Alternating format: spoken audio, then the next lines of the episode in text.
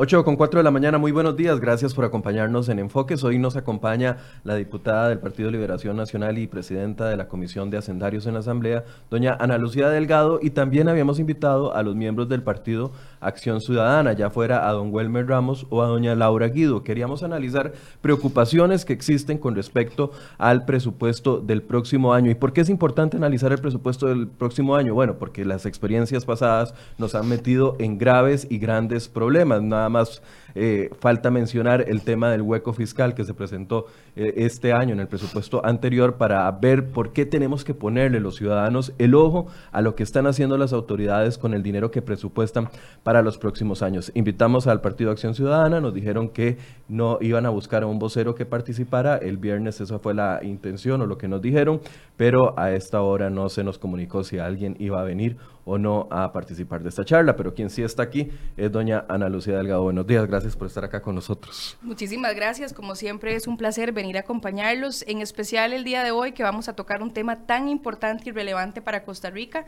como es precisamente todo el estudio y el debate que se está generando en la Asamblea Legislativa en relación con el presupuesto ordinario del año 2020. Doña Ana Lucía, pongamos en contexto la importancia del presupuesto, porque el año pasado todos criticamos, bueno, este año es que estoy en esa confusión entre el año pasado, porque un año se eh, redacta el presupuesto y el, siguiente año se ejecuta, pero en los últimos dos años hemos tenido pésima, pésima experiencia con el tema del presupuesto. Solo mencionar el tema del hueco fiscal que nos generó toda una preocupación país y nos puso en riesgo y finalmente se trajo abajo a la ministra de Hacienda. ¿Por qué es importante?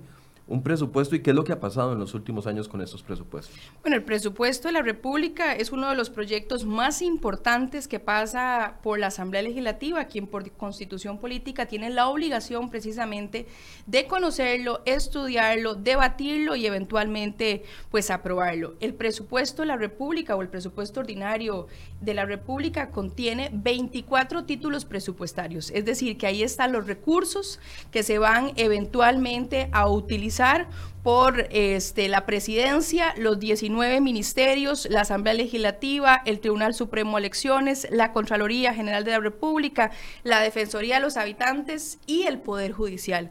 Claro que sí es importante porque más allá de un mero documento de autorización presupuestaria, es un instrumento que le permite al Estado poder sufragar todos los gastos de operación que tiene, así como todos los proyectos relacionados propiamente con la satisfacción de los intereses de la población costarricense. Cuando hablábamos del presupuesto, y recuerdo a doña Rocío Aguilar, eh, en cumplimiento de la regla fiscal y en cumplimiento de aquel eh, compromiso que hizo el gobierno por recorte de gasto, eh, anunció que el presupuesto que venía ahora era un presupuesto que venía cumpliendo la regla fiscal y que venía cumpliendo también con el tema del recorte de gasto. Efectivamente, eso fue así.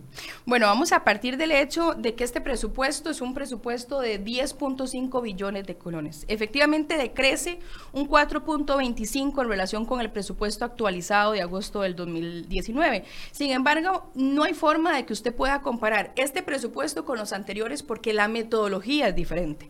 Y además, obliga a través de la 9635 a una serie de elementos, como usted acaba de mencionar claramente, como es el tema de, la fortalecimiento de finanzas públicas, conocido como reforma fiscal. Es correcto. Hay que ir bajando el, lenguaje para que la gente nos, claro. nos ubique. Como es el hecho de la regla fiscal. Por primera vez en la historia se está aplicando una figura que busca es precisamente contener el gasto, por primera vez está aplicando una figura que busca tratar de ponerle techo al crecimiento del gasto corriente. ¿Y por qué digo que no se puede comparar con el de otros años? Bueno, porque también en este proceso de análisis que tuvimos del presupuesto nos dimos cuenta como muchas partidas que estaban en gasto corriente, que es precisamente remuneraciones, servicios, materiales, se capitalizaron y pasaron a ser proyectos, bienes duraderos, transferencias de capital, de una manera unilateral o forzosa, lo cual si no hubiese sido así, probablemente estaríamos hablando de un presupuesto que tal vez no hubiera alcanzado el 467 de la regla fiscal. Sin embargo, sí que es cierto que estamos, por lo menos los diputados y las diputadas dentro de la Comisión de Asuntos Hacendarios, estamos abocados a tratar de generar la mayor reducción posible del tema del déficit primario, pero también la contención del gasto. Quiero hacer una pausa ahí en eso que usted acaba de decir. Usted nos dice que este presupuesto no se puede comparar con el del, el del 2020, no se puede comparar ni con el del 19, 18, 17, etcétera, etcétera, porque hay un cambio de metodología. Pero dijo algo que me llama mucho la atención pasaron los gastos de capital, los gastos de salarios, de pluses, de etcétera, etcétera, los metieron dentro de otro nombre, por así decirse, que se llama proyectos. No, solamente los gastos, por ejemplo, relacionados con el FES, que es algo que se ha escuchado muchísimo, que son 70 mil millones que fueron capitalizados a través de un acuerdo entre el Ejecutivo y el Consejo precisamente para generar esa capitalización. Igualmente lo hicieron con algunos recursos relacionados con FODESAF, recursos del PANI y al trasladarlos precisamente al tema de proyectos de capital y sacarlos de gasto corriente, lo que hizo fue que bajó el porcentaje de aumento de crecimiento del gasto corriente, alcanzando el 4,67. Bueno, eh, el día de hoy, a como quedó después de todos estos movimientos, 4.40 en eh, temas de porcentaje de crecimiento del gasto corriente, teniendo un techo del 467, lo cual para nosotros es sumamente grave porque deja al gobierno prácticamente sin oxígeno para un periodo presupuestario en el que cualquier crecimiento que se vaya a generar en materia de gasto corriente, estas partidas relacionadas con servicios, con materiales, pues únicamente va a tener posibilidad de aumentar más o menos cerca de 20 mil millones. Sin embargo, es importante conocer números generales en relación con este presupuesto, porque este presupuesto equivale al 27.2% del PIB ¿verdad? Y representa más o menos unos, este, en promedio, unos 400 mil millones menos del que venía presupuestado para el año pasado. ¿Cómo se financia este presupuesto? Bueno, este presupuesto alcanzan eh, ingresos corrientes que fueron certificados por la Contraloría General de la República en un 51.92%, pero lo más grave es que la deuda para poder financiar este presupuesto asciende al 48%. Es decir, que de los 10.5 billones de colones que están previstos en este presupuesto para poder sufragar, sufragar los gastos que le comenté, que son de estos 24 instituciones, estos 24 títulos presupuestarios, el 48% proviene del servicio de la deuda. Es decir, que el gasto corriente representa en este presupuesto nada más y nada menos que 7.8 billones de colones, a diferencia de las transferencias de capital o los gastos de capital que apenas rondan los 640 mil millones de colones. Es, decir, cuando hablábamos de, de reforma fiscal el año pasado, estábamos esperanzados en un, en un recorte del gasto, en una paralización o al menos en algún momento bajar la curva del crecimiento del gasto. Eso no se está logrando todavía.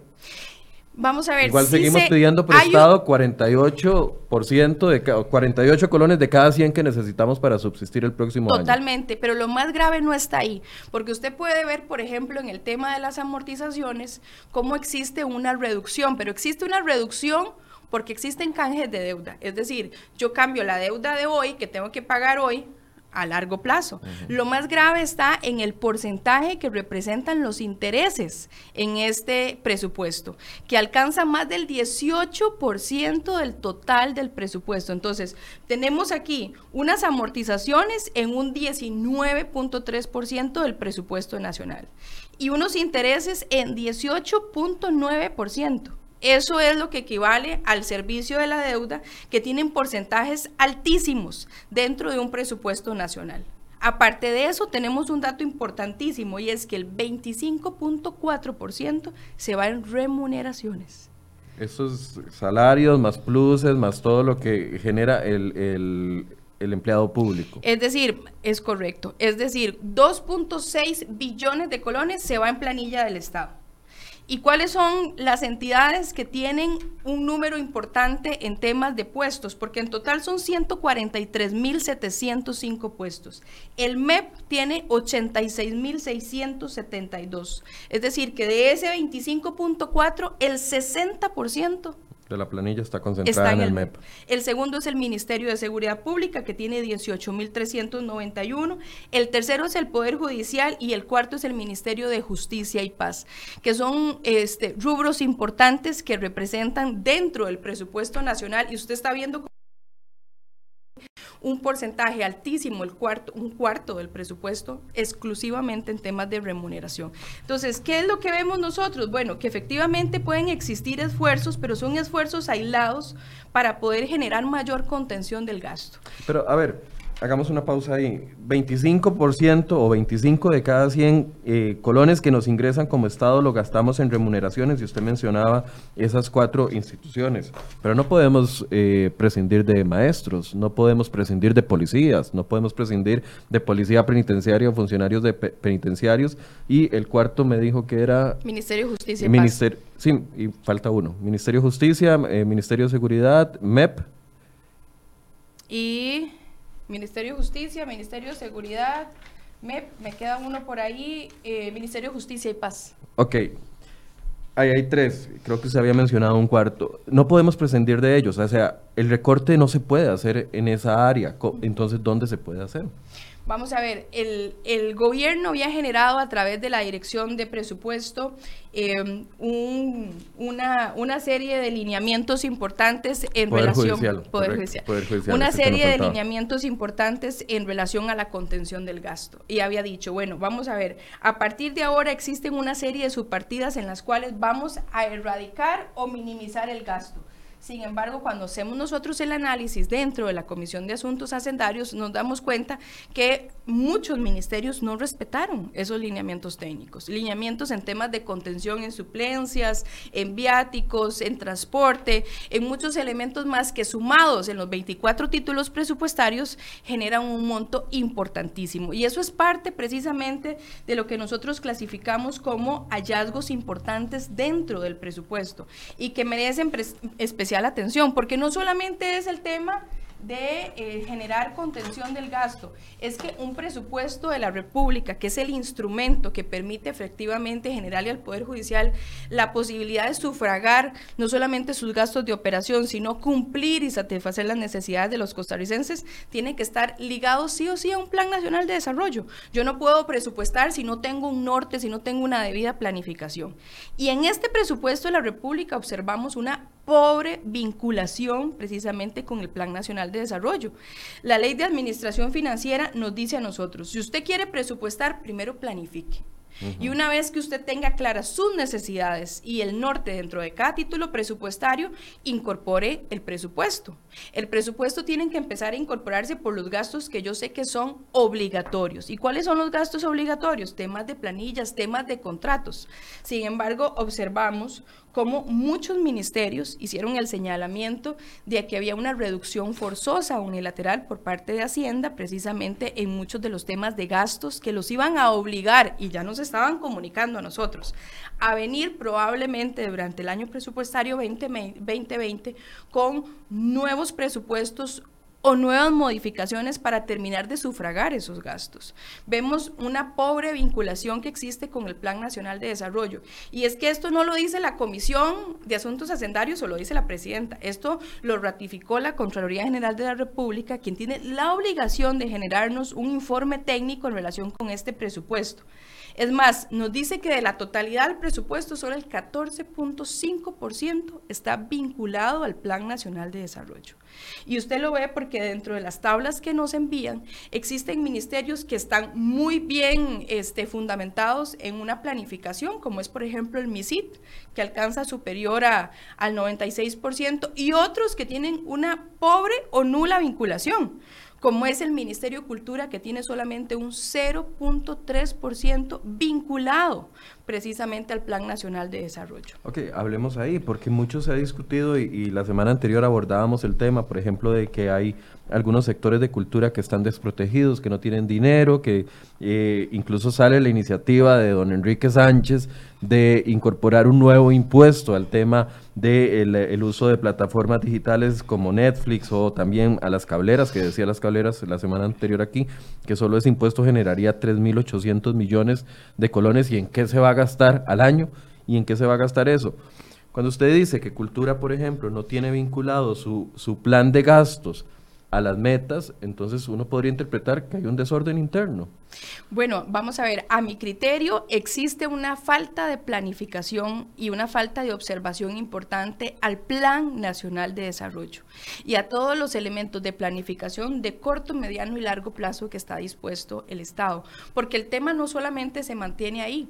Nosotros que somos 11 miembros en la Comisión de Asuntos Hacendarios, nos abocamos durante dos meses completos a hacer un estudio detallado de cada uno de los títulos presupuestarios. Y cuando digo presupuestarios, dos puntos se refiere a la presidencia y a sus 19 ministerios, al Poder Judicial, a la Asamblea Legislativa, al Tribunal Supremo Elecciones, a la Contraloría General de la República y la Defensoría de los Habitantes. Y por supuesto que nosotros no solamente tomamos el documento de presupuesto, sino que necesariamente estamos obligados a revisar cuál ha sido la ejecución de estos presupuestos en los últimos años.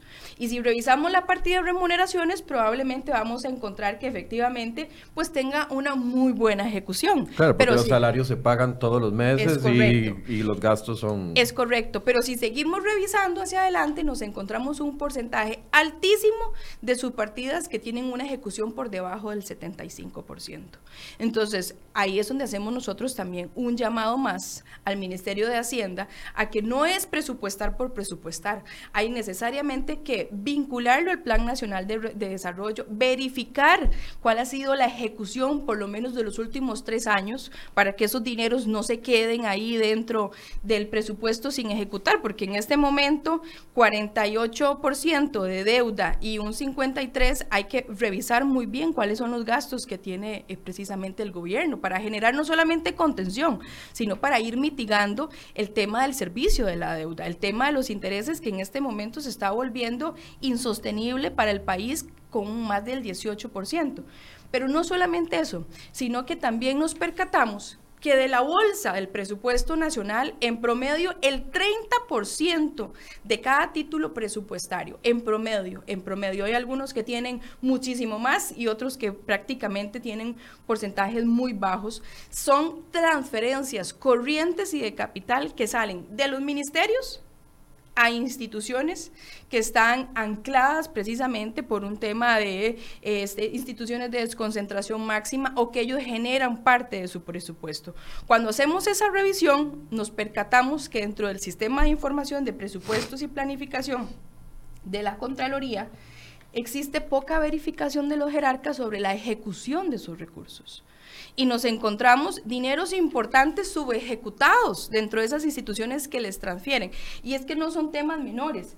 Por ejemplo, aquí vemos este, ministerios que andan aproximadamente generando transferencias por encima del 50%. Y aquí es donde yo quería llegar porque ve, por ejemplo, el Ministerio de Obras y Transportes transfiere el 80% de sus recursos a otras instituciones, llámese CONAVI, el Ministerio de Trabajo un 76% de sus recursos, solo el 1.8% lo dedica a actividades laborales, el MINAE un 72%, el Ministerio de Economía un 66%, con lo cual la pregunta obligada era, ¿Cuáles son los controles que generan ustedes como jerarcas a partir de las transferencias corrientes y de gasto que ustedes hacen desde su presupuesto?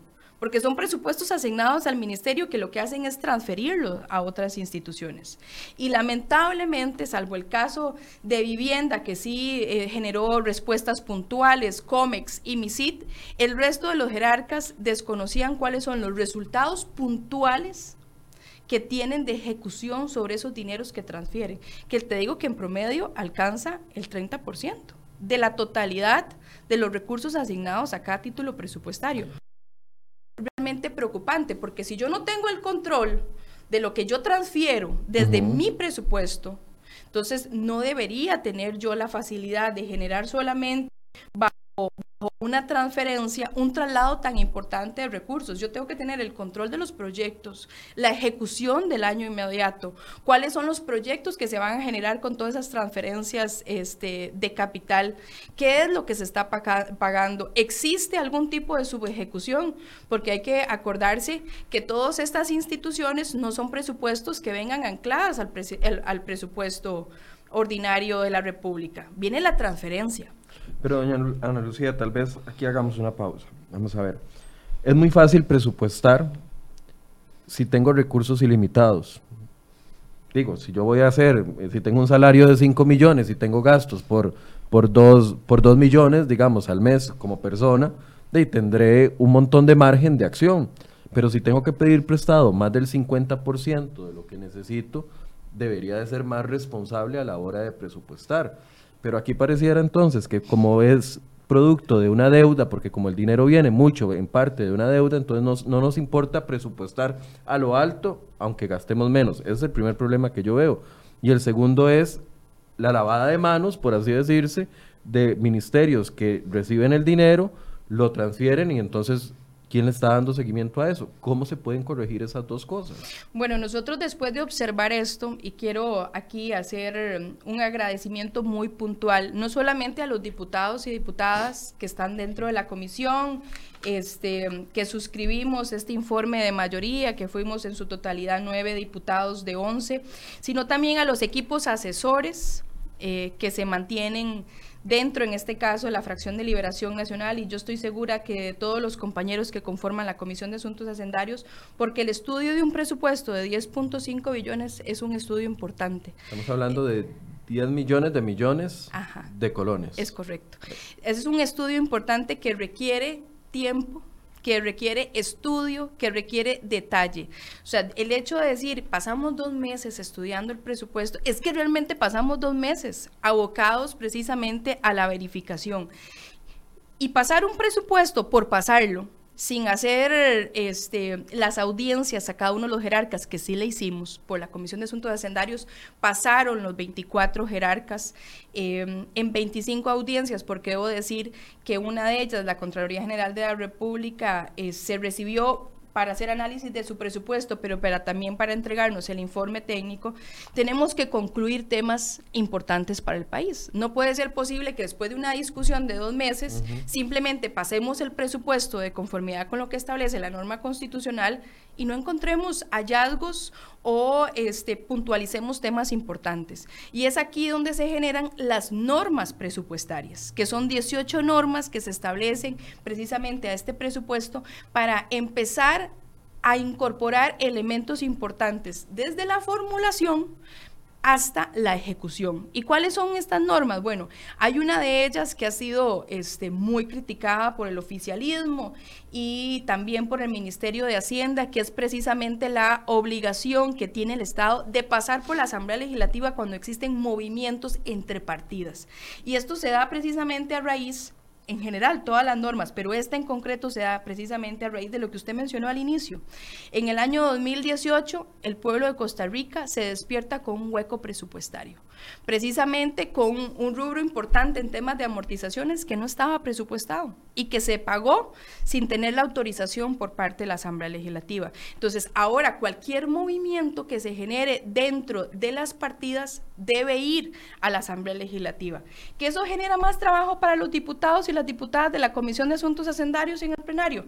Probablemente sí, pero es un tema de este, efectividad del objeto del gasto, es un tema de fiscalización propiamente es un tema de valorar qué se está generando por una imprevisión, que también puede generarse, ¿verdad? Algún movimiento, y que aquella obedece por falta de planificación presupuestaria. Porque nos hemos encontrado contratos basados en materia de contratación administrativa, seguridad, vigilancia, limpieza, que resulta que no tiene el contenido presupuestario obligado por ley para todo el año pero es que sí es muy fácil hacer un presupuesto y después por supuesto, más plata. Por supuesto. Por eso es que nosotros decíamos que había una reducción forzosa y en muchos supuestos ya comunicación expresa de jerarcas de que no sabían en muchos casos por qué se había capitalizado algunos rubros, ¿verdad? Incluso me acuerdo el exministro de Trabajo que decía que este, obedecían en el caso de algunos rubros del Ministerio de Trabajo a criterios de oportunidad y conveniencia.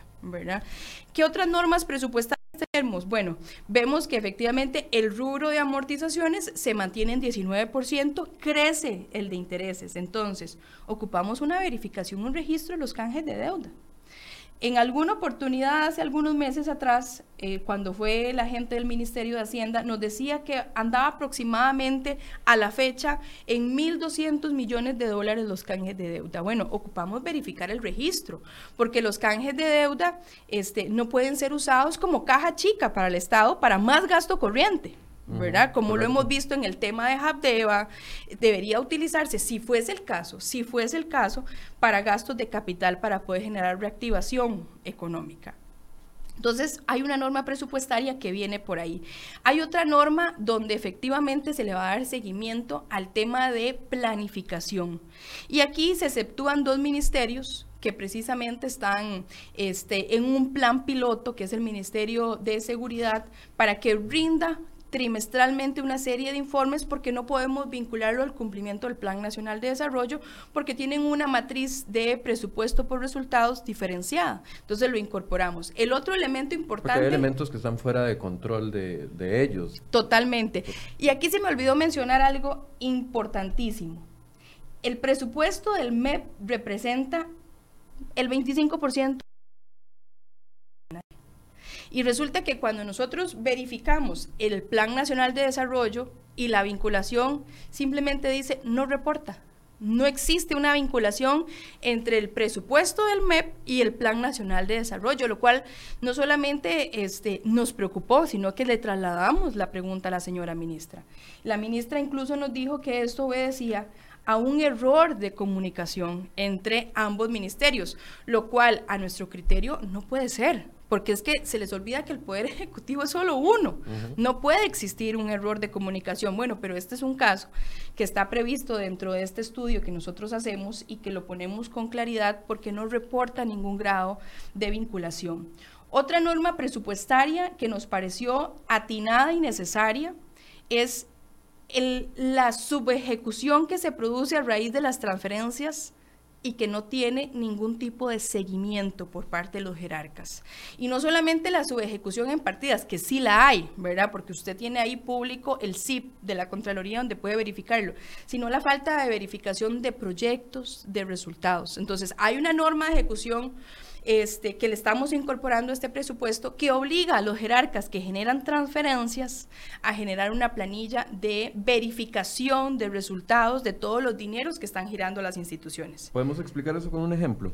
Por ejemplo, este, vamos a ver, el MOB le transfiere eh, un rubro importante al CONAVI. Él tiene la obligación de generar toda una matriz de seguimiento de resultados de los dineros que se están haciendo utilizados y dónde se están utilizando dentro de la, en este caso del CONAVI, dentro de la institución, porque los presupuestos de las instituciones donde va el dinero no están anclados al presupuesto. Es decir, yo no puedo visualizar desde el presupuesto nacional en qué gasta el, dinero, por ejemplo, eh, el INCOFER, el CONAVI. No, yo lo que observo es la transferencia. ¿Por qué? Porque estos otros presupuestos de instituciones van a la Contraloría General de la República y es ahí donde se genera precisamente la aprobación de los presupuestos, lo cual va a variar a partir este, del próximo año. Porque a partir del próximo año, a raíz de una reforma que se genera, viene precisamente a la Asamblea Legislativa, ahora sí,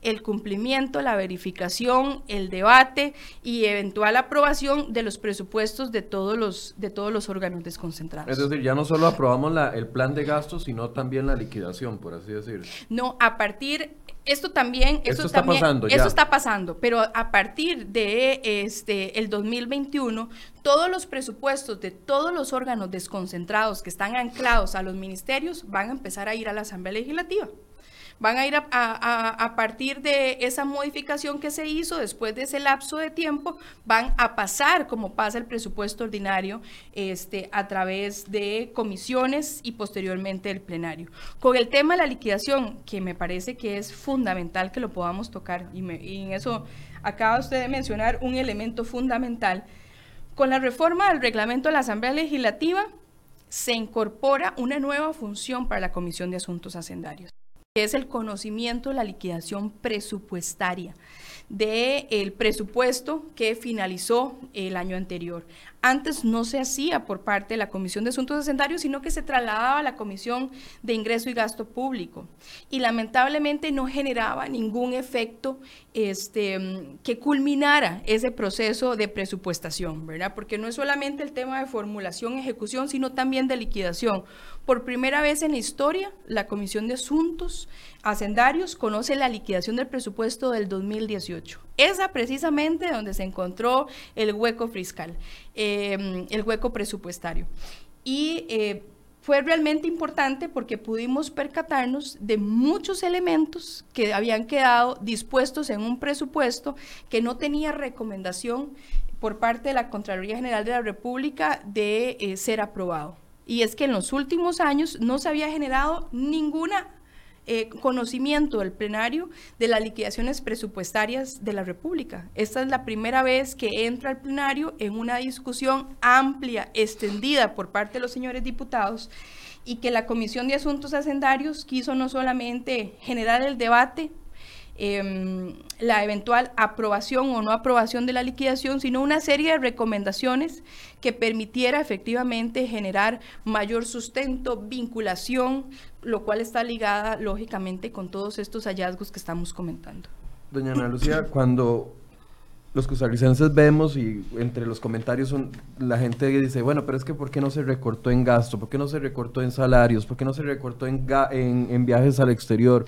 ¿Por qué, no se, por se financian ciertas cosas que eh, no son prioritarias y otras eh, que son prioritarias no, no, no se cubren como debiera ser?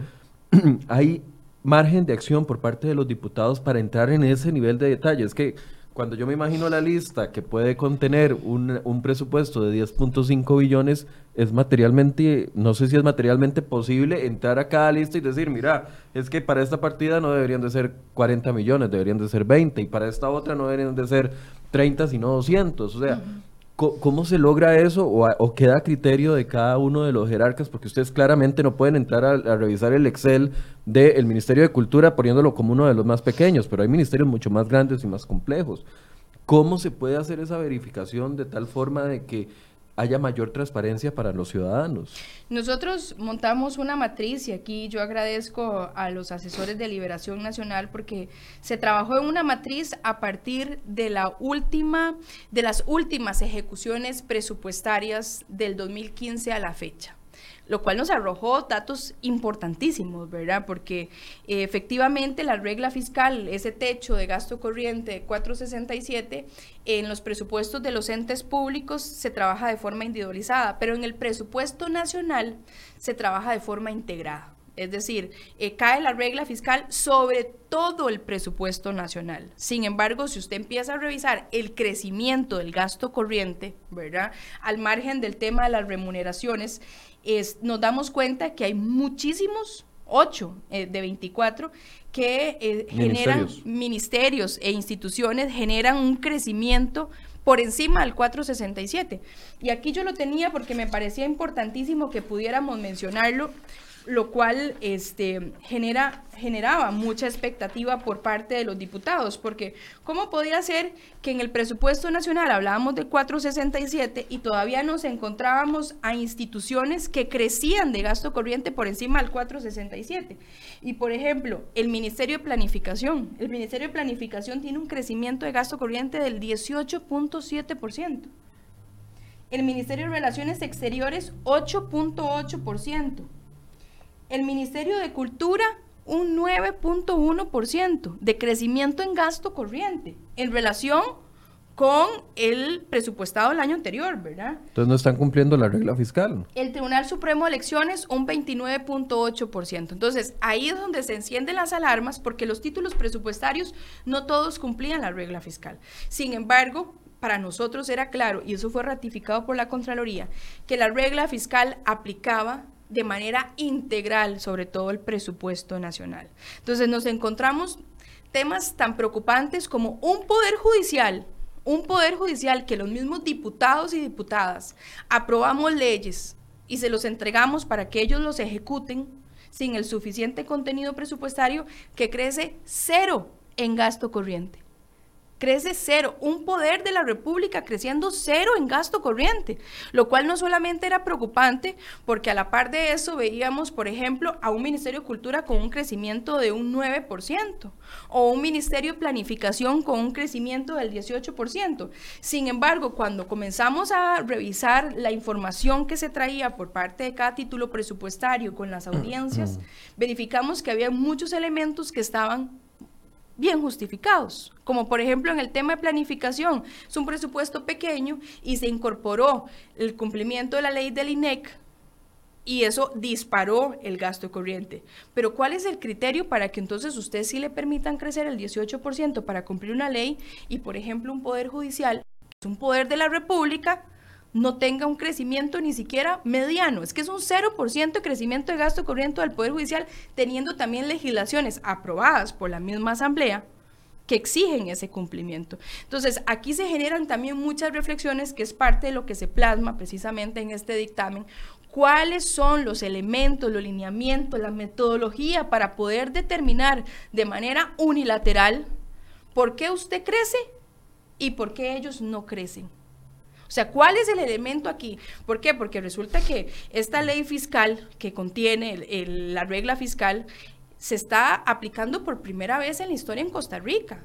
Y yo no quisiera pensar en algunos elementos este, de eh, contabilidad creativa que se genera en muchos otros países para tratar de acomodar esa regla fiscal. Pero sí tenemos que tener los elementos claros, lo suficientemente claros para poder darle nosotros la legitimidad a un instituto, que es la regla fiscal, necesario para el tema de eh, la contención del gasto, precisamente para que el próximo año tengamos mayor claridad sobre cómo se aplica esta regla fiscal dentro del presupuesto nacional y dentro del resto de las instituciones públicas, porque aquí también hay un elemento importante que nosotros no hemos mencionado. ¿Por qué es que Hacienda no presupuesta la totalidad de algunas partidas con por ejemplo, la de las personas jurídicas, el impuesto de las personas jurídicas, que está presupuestando 17 mil millones desde hace un par de años atrás y este año también, cuando vemos que la recaudación ya alcanza por encima de los 20 mil millones de colones? ¿O por qué nos está presupuestando es, la remisión del impuesto de combustibles? Precisamente a las municipalidades a través de la 9329 y la 8114, que son las que le permiten a los gobiernos locales poder generar infraestructura vial y no se están presupuestando los rubros completos. Y lo vemos también con las asociaciones de desarrollo donde no se le está girando el 2% que le corresponde. Entonces, aquí tenemos muchas interrogantes y es precisamente que en la mesa, cuando se confecciona el presupuesto, tiene que privar por encima de toda una presupuestación, aparte de los gastos obligados que tiene el Estado, tiene que privar lógicamente un norte. Y ese norte lo tiene que dar el Plan Nacional de Desarrollo o los instrumentos de planificación que se tengan. Porque hace poquito yo participé en un seminario extraordinario donde se veía el presupuesto como un instrumento para darle cumplimiento a los Objetivos de Desarrollo Sostenible 2030, donde el Plan Nacional de Desarrollo obedecía a estos Objetivos de Desarrollo Sostenible. Y aquí no tenemos ni el 15% vinculado al Plan Nacional de Desarrollo. Bueno, ¿qué está pasando entonces con el cumplimiento del país hacia los objetivos de desarrollo sostenible? Porque no es válido que tampoco tengamos esfuerzos aislados que no se puedan articular en un instrumento tan importante como es el presupuesto nacional de la República, en este caso para el año 2020. No, y además, ¿cómo se van a cumplir las promesas de campaña si un plan nacional de desarrollo no está ligado al presupuesto? Sí, y esto es uno de los elementos que me parece que requieren mayor atención, porque eh, yo el, en días atrás en el plenario les mencioné a, a mis compañeros cuál era el porcentaje que se tenía propia de vinculación en el Plan Nacional de Desarrollo. Y hay excepciones importantes. Por ejemplo, yo aplaudo al MISIT, que tiene un 96.5% de vinculación del presupuesto. Y aplaudo también al Ministerio de Seguridad Pública con un 93.8%. O incluso aquí aparece el Ministerio de Hacienda con un 85.1. Pero ¿qué pasa con el Ministerio de Cultura que tiene un 0,3%? ¿Qué pasa con el Ministerio de Trabajo que tiene una vinculación de un 2.3%? Es más, planificación tiene un 23.8. Y eso no lo digo yo. Esto lo remite mediante un informe técnico propiamente eh, la Contraloría de la República. Entonces, sí tenemos que revisar ¿Por qué tenemos esta pobre vinculación dentro de el norte que tiene el país para poder generar lo que todos los costarricenses estamos pidiendo? Contención del gasto, reactivación económica, tratar de reducir a como el, de obra pública. por supuesto, gastos gastos de capital que debería, bueno, eso es otra cosa importantísimo. Hacemos transferencias de montos que normalmente eran de corrientes a em, capital y desconocemos cuáles son los proyectos. No, no. Antes de capitalizar esos dineros para tratar de bajar este rubro de gasto corriente y no alcanzar el techo del 467 para este año de regla fiscal, primero dígame por qué es que yo estoy capitalizando este monto. ¿Cuáles son los proyectos de impacto en bienes duraderos que vamos a tener? Es que ahí no nos pueden estar vacilando. Digo, pasando dineros que, que de, de, salario a proyectos y que eventualmente no se materialicen. O sea, yo entiendo que ahora existe ahora la, la revisión posterior, pero puede que nos estén vacilando o no. Nosotros como Comisión de Asuntos Hacendarios lo observamos, lo subrayamos, lo detectamos y lo trasladamos al plenario y lo avisamos como igualmente se hizo en aquel momento con el tema del hueco presupuestario. Hay riesgo de que se, que se, repita, o sea, ya, sé, ya usted nos explicó las reglas de ejecución y nos decía que esto podría servir como un tipo de, de buen portero para atajar e, esas situaciones como las que se dieron con la regla fiscal, pero eh, con, la, con el hueco fiscal. Pero existe el riesgo de que se presente un nuevo hueco fiscal o existe el riesgo de que, claro, presente un, proyecto un proyecto de presupuesto muy ajustado al recorte, pero entonces en el 2020 nos meten 7, 8, 9, 10 presupuestos extraordinarios y al final uno lo suma con el original y entonces no se ahorró nada. Yo creo que ese último escenario que usted menciona es el escenario correcto y nos pasó en el, nos está pasando en el 2019. En el 2019 llevamos cinco presupuestos extraordinarios y ocho modificaciones presupuestarias. Que, no es lo mismo. No, no es lo mismo. Las modificaciones es cuando usted mueve entre las mismas partidas que ya estaban presupuestadas, eh, presupuestadas en el ordinario y el extraordinario son nuevos recursos, recursos frescos que le llegan al gobierno que son incorporados dentro del presupuesto nacional. Por eso la aprobación del presupuesto nacional se llama presupuesto ordinario y extraordinario de las repúblicas. Las modificaciones son entre partidas. Sin embargo, sí es importante este, revisarlas. ¿Por qué? Porque de, lamentablemente hay muchas partidas que se convierten en colchones. Y a la mitad de, año es simplemente yo generaba una modificación y sacaba de aquí y pasaba para acá para poder darle mayor contenido a remuneraciones o mayor contenido a algo en concreto. Con las normas presupuestarias ya eso es un tema que no se puede hacer. Yo tengo que ir necesariamente a la Asamblea Legislativa para que se pueda verificar cuál es la justificación de esos movimientos, que le digo que en muchos casos son muy válidas porque están basadas en un tema de imprevisibilidad, pero en muchas también obedecen que también los hemos encontrado, a falta de este, planificación presupuestaria, ¿verdad? Es más, hasta nos hemos encontrado pagando al día de hoy, al día de hoy, partidas, perdón, subpartidas relacionados con temas de servicio de agua, porque ya no tienen cómo pagar el agua, la electricidad, servicios básicos. O sea, una mala, una pésima planificación. Y eso, por ejemplo, lo estamos viendo en el Ministerio de Justicia que le acabamos de aprobar una modificación porque ya no tenían suficiente contenido presupuestario para hacerle frente a servicios básicos.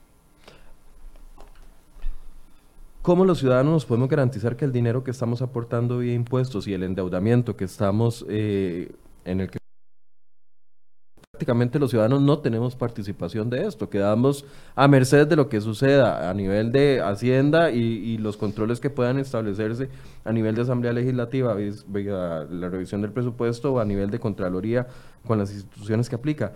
¿Cómo los ciudadanos, porque son temas complejos de seguirle la, la pista, cómo los ciudadanos podemos de una u otra forma verificar que el dinero se está invirtiendo como tiene que ser. Es un tema de fiscalización, es un tema de rendición de cuentas. Es Pero basta con los controles de, la Contraloría y la Asamblea o hace falta más. Aquí yo debo subrayar el extraordinario trabajo que ha generado la señora Contralora General de la República y sus equipos en materia em, económica, precisamente dándole seguimiento y fiscalización. Cada vez que nosotros nos movemos con una modificación o un presupuesto, presupuesto extraordinario o algún tema importante en materia de hacienda pública, ellos son actores obligados y sentados como asesor permanente dentro de la Comisión de Asuntos Hacendarios. Em, efectivamente, tenemos que buscar siempre la transparencia, la rendición de cuentas, el cumplimiento de todos estos elementos y ponerlos sobre la mesa. Vamos a ver, el presupuesto ordinario avanza con una serie de este, inconsistencias detectadas, pero esas inconsistencias tienen a su vez una serie de normas presupuestarias que fueron presentadas igualmente por nueve de once diputados y que quedaron aprobadas para darle eh, una fiscalización adecuada precisamente al manejo de presupuestos. Ya el presupuesto de la República, aquel que se generaban aquellos movimientos entre partidas por decreto, ya a raíz de esto ya no se da, ¿verdad? Ya hay una norma de ejecución presupuestaria que lo que busca es que pase por la Asamblea Legislativa el cumplimiento de los hallazgos, por ejemplo, en temas de control de resultados, de verificación de eh, subejecuciones de las instituciones, ya tiene una norma presupuestaria. A partir del 2021 entran a la Asamblea Legislativa para darle seguimiento propiamente. Se están haciendo controles sobre la ejecución de los últimos años en cada una de las subpartidas, que ahí está Usted lo puede revisar y ahí lo tenemos precisamente previsto para que se pueda este, generar eh, una verificación. Y además estamos exponiendo que a pesar del esfuerzo que hace Hacienda de generar lineamientos técnicos para minimizar para minimizar el gasto de muchas subpartidas, llámese suplencias, llámese eh, viáticos, llámese traslado al exterior o a lo interno, está quedando evidenciado en este informe qué ministerio cumple y qué ministerio no está cumpliendo. ¿Y qué consecuencias acarrea un ministerio que no cumpla? Nosotros lo trasladamos al Ejecutivo el Ejecutivo tiene que hacerse responsable del no cumplimiento de los lineamientos técnicos. Nosotros lo trasladamos porque el Ejecutivo es solo uno. El Ejecutivo tiene la obligación de verificar qué es lo que está pasando. Y aquí la señora ministra, doña exministra, doña Rocío Aguilar, había hecho un esfuerzo importante precisamente para generar contención del gasto en muchos elementos. Y eh, yo espero que la persona que va a venir a sustituirla dentro del Ministerio de Hacienda tenga la misma línea de generación de contención del gasto.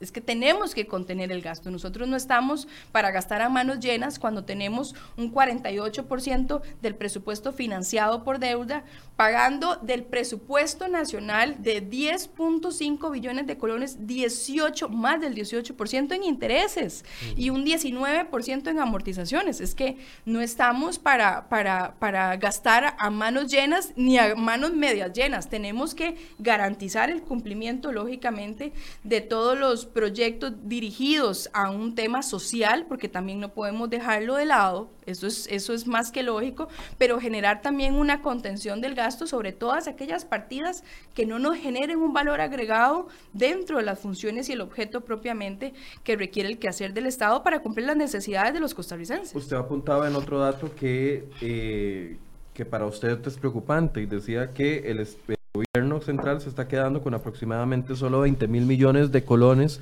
que podría utilizar en caso de un desastre natural, de una de alguno de los imprevistos que se puedan eh, ocurrir a raíz de esto. Esto es porque a muchos nos puede sonar poco o, mucho el tema de 20 mil millones. Tal vez ayúdenos a contextualizar este dato. Sí, cuando la señora ministra presenta el presupuesto, ella nos dice, bueno, este presupuesto de la República de 10.5 billones tiene un crecimiento en gasto corriente que no alcanza 4% del techo que se tenía previsto del 467 en aumento propiamente de estas subpartidas que yo le, le mencioné al principio. Sin embargo, conforme va evolucionando el estudio y el debate de la Comisión de Asuntos Hacendarios, la Contraloría sí detectó algunas partidas que estaban mal capitalizadas, que tenían que regresar nuevamente, que no generaban mucho impacto. Sin embargo, la eh, fracción oficialista presenta una moción para regresar de la capitalización a gasto corriente 35 mil millones de los famosos 70 mil millones del FES. ¿Qué es lo que genera esto? Bueno, esto genera un impacto importante en ese aumento en el porcentaje de gasto corriente que llevó hoy en día a que aumente en 4.4% de 4.67 el gasto corriente. ¿Qué quiere decir eso en palabras llanas? Bueno, en palabras llanas es que el gobierno tiene posibilidad de aumentar los gastos corrientes durante todo el ejercicio del año 2020 hasta 467 de forma integral en los 24 eh, títulos presupuestarios, es decir, en la presidencia, en los 19 ministerios, en el Poder Judicial, en la Asamblea Legislativa, en Defensoría, Contraloría y el Tribunal Supremo de Elecciones. Eso es lo que puede crecer en esa bolsa de gasto corriente. De 440 a 467. Ajá, exactamente. O sea, 467 es, el techo máximo. Actualmente, como es, quedó este presupuesto, está en 4.40. ¿Y esa diferencia son los 20 mil millones? Esa diferencia, que es un 0.27%, son 20 mil millones. Pareciera que es mucho, pero realmente cuando usted revisa, por ejemplo, eh, lo que pasó en Habdeba, que hace poco se tuvieron que... Em, aprobar aproximadamente más de 17 mil millones de crecimiento de gasto corriente, se da cuenta que cualquier situación puede precisamente generar un, crecimiento importante y llevarse ese un único umbral que le queda al gobierno. O sea, el gobierno prácticamente está quedando con las manos atadas para todo el crecimiento 2020 que se pueda generar en gasto corriente. Y eso usted lo puede ver porque ante cualquier situación que pase el país, eso es lo que tiene para crecer. No puede desvirtuar propiamente el Instituto de la Regla Fiscal y lo que le queda para cualquier elemento son 0.27% sobre el presupuesto nacional que son aproximadamente 20 mil millones. ¿Hay forma de recuperar los dineros que presupuestan algunas instituciones autónomas que, que, se presupuestan y que eventualmente no se utilizan. Sí, cuando se mantienen en caja única y no hay movimientos, después de dos años pueden hacer una, una recogida una recogida importante. De ahí es que nosotros estemos exponiendo los rubros eh, que están generando algunas instituciones de subejecución en algunos montos de, en instituciones no se puede aplicar en, universidades públicas. Eh, no, es, vamos a ver, pero está referidos a órganos desconcentrados. Ya el tema de instituciones autónomas propiamente, hay una modificación que se había hecho precisamente a eh, los montos que estaban dedicados a la caja única, que pareciera que abre el portillo, pero en el tema de universidades no. No, lo pregunto porque eh, daban, a, daban, a, conocer la prensa la semana pasada que, por ejemplo, las universidades públicas, todo el, el tema del FED, ¿verdad? Y todo lo que generó discusión y, decían las universidades se están metiendo, en, no nos van a alcanzar el monto para cubrir los gastos, pero por otro lado tienen 150 mil millones ahorrados en un banco y les está generando eh, intereses por 10 mil millones anuales. Entonces uno dice, pues puchica, es que el Estado está, estamos todos estrujados, pero hay algunos que sí tienen margen de acción y otros no, porque no es tan fácil pasar dinero de un lado a otro para podernos ayudar entre todos. Hay que tener una visión muy abierta y muy general cuando se genera, por ejemplo, una discusión de presupuesto. Y nosotros tratamos de incorporarlo aquí en este dictamen, echando también en mano de los instrumentos que tiene la Contraloría General de la República en el CIP para darle ese seguimiento de todos los montos ejecutados y que están sin ejecutar que quedan previstos en ese sistema de información de presupuestos y planificación. Y aquí hay un elemento importantísimo. A veces se abría la discusión, o más bien en días anteriores se abrió la discusión sobre el tema del FES dentro de la Asamblea Legislativa. La Asamblea Legislativa lo único que ve, que es parte de lo que estamos conversando, es la bolsa completa del FES que se traslada del Ministerio de Educación, en este caso, al FES. ¿Verdad?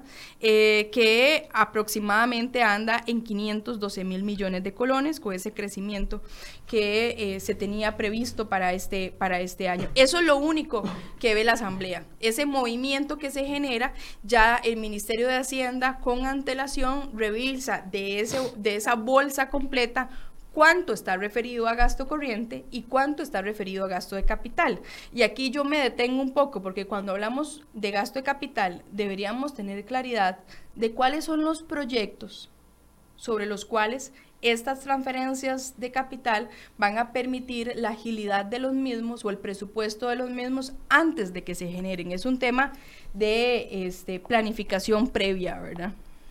Cuando eh, hablamos de gasto corriente y, se ha puesto tanto el ojo en los últimos años. Yo no, no recuerdo que tal vez hace 10 años las discusiones eran importantes cuando se hablaban de rubros como salarios, pluses, etcétera, etcétera.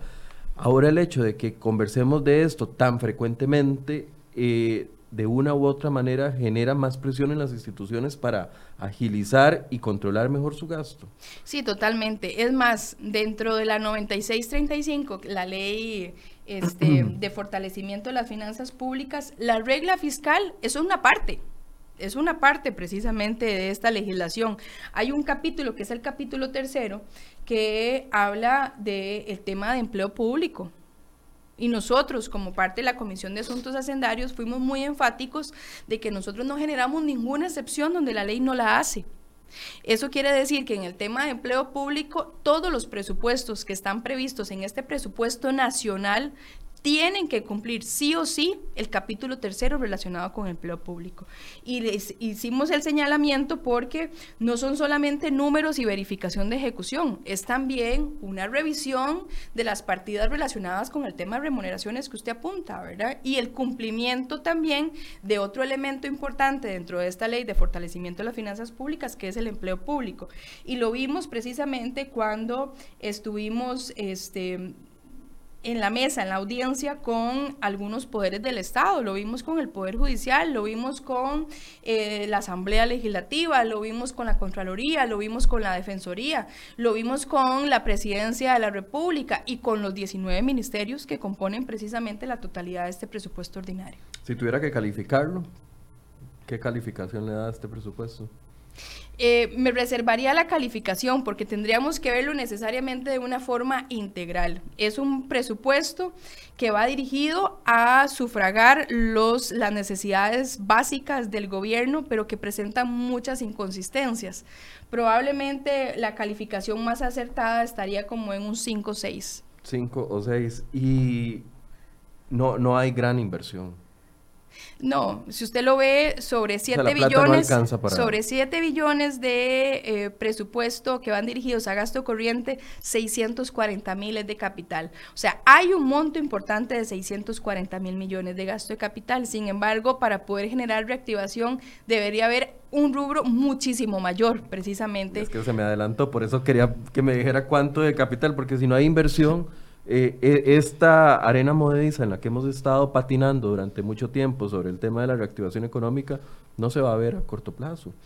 Yo lo que sí pienso, y eso lo hago a título personal, es que el presupuesto es un instrumento que permita generar ese movimiento de este, cubrir las necesidades, proyectos y resultados de gobierno. Sin embargo, no puede ser un instrumento aislado tienen que generarse mayores elementos, proyectos de ley desde el Ejecutivo que permitan generar reactivación económica. Es que a veces creen que solamente los proyectos que pasan a la, por la Asamblea Legislativa son los que generan eh, reactivación económica y el brazo del Ejecutivo lo tiene el Ejecutivo. La reactivación económica tiene que venir eh, concretada en acciones a través propiamente del Poder Ejecutivo.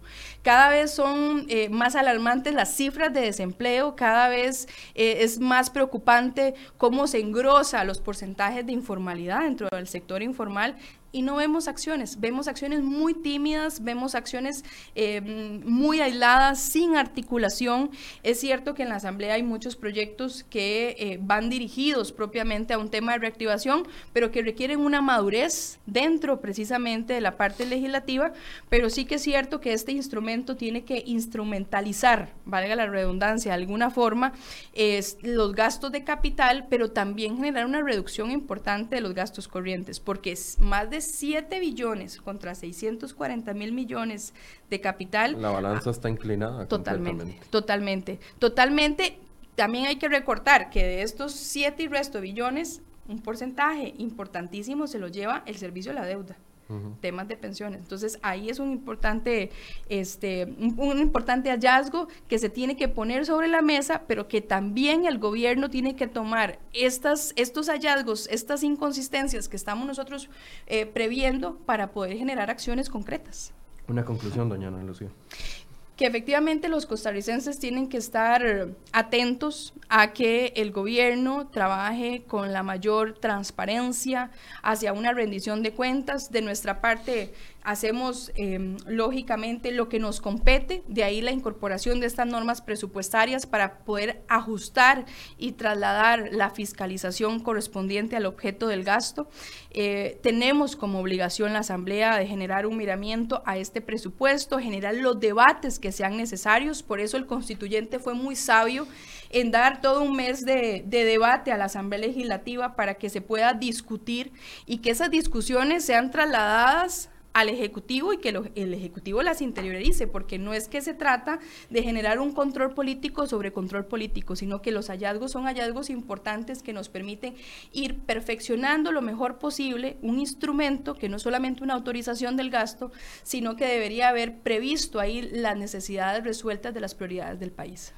Muchas gracias por este análisis que nos hace doña Ana Lucía. Con todo gusto, para servirles como siempre. Y recordarles que también invitamos a la fracción del partido Acción Ciudadana para que participara. Dos de los diputados presentaron un informe de minoría, doña Laura Guido y don Welmer Ramos, a quienes invitamos a esta mesa. Sin embargo, al cierre de eh, edición de, esta, de este espacio, no recibimos una respuesta por parte de ellos para que ofrecieran su visión con respecto al presupuesto. Pero ya sabemos, estamos advertidos, hay que poner las banderas eh, naranja, por así decirse, darle la oportunidad al gobierno que ejecute, pero además también estar encima de los presupuestos para ver cómo se van dando a través del próximo año. Inicia a partir del próximo primero de enero. Muchas gracias por su compañía y los esperamos mañana a partir de las 8 de la mañana. Muy buenos días.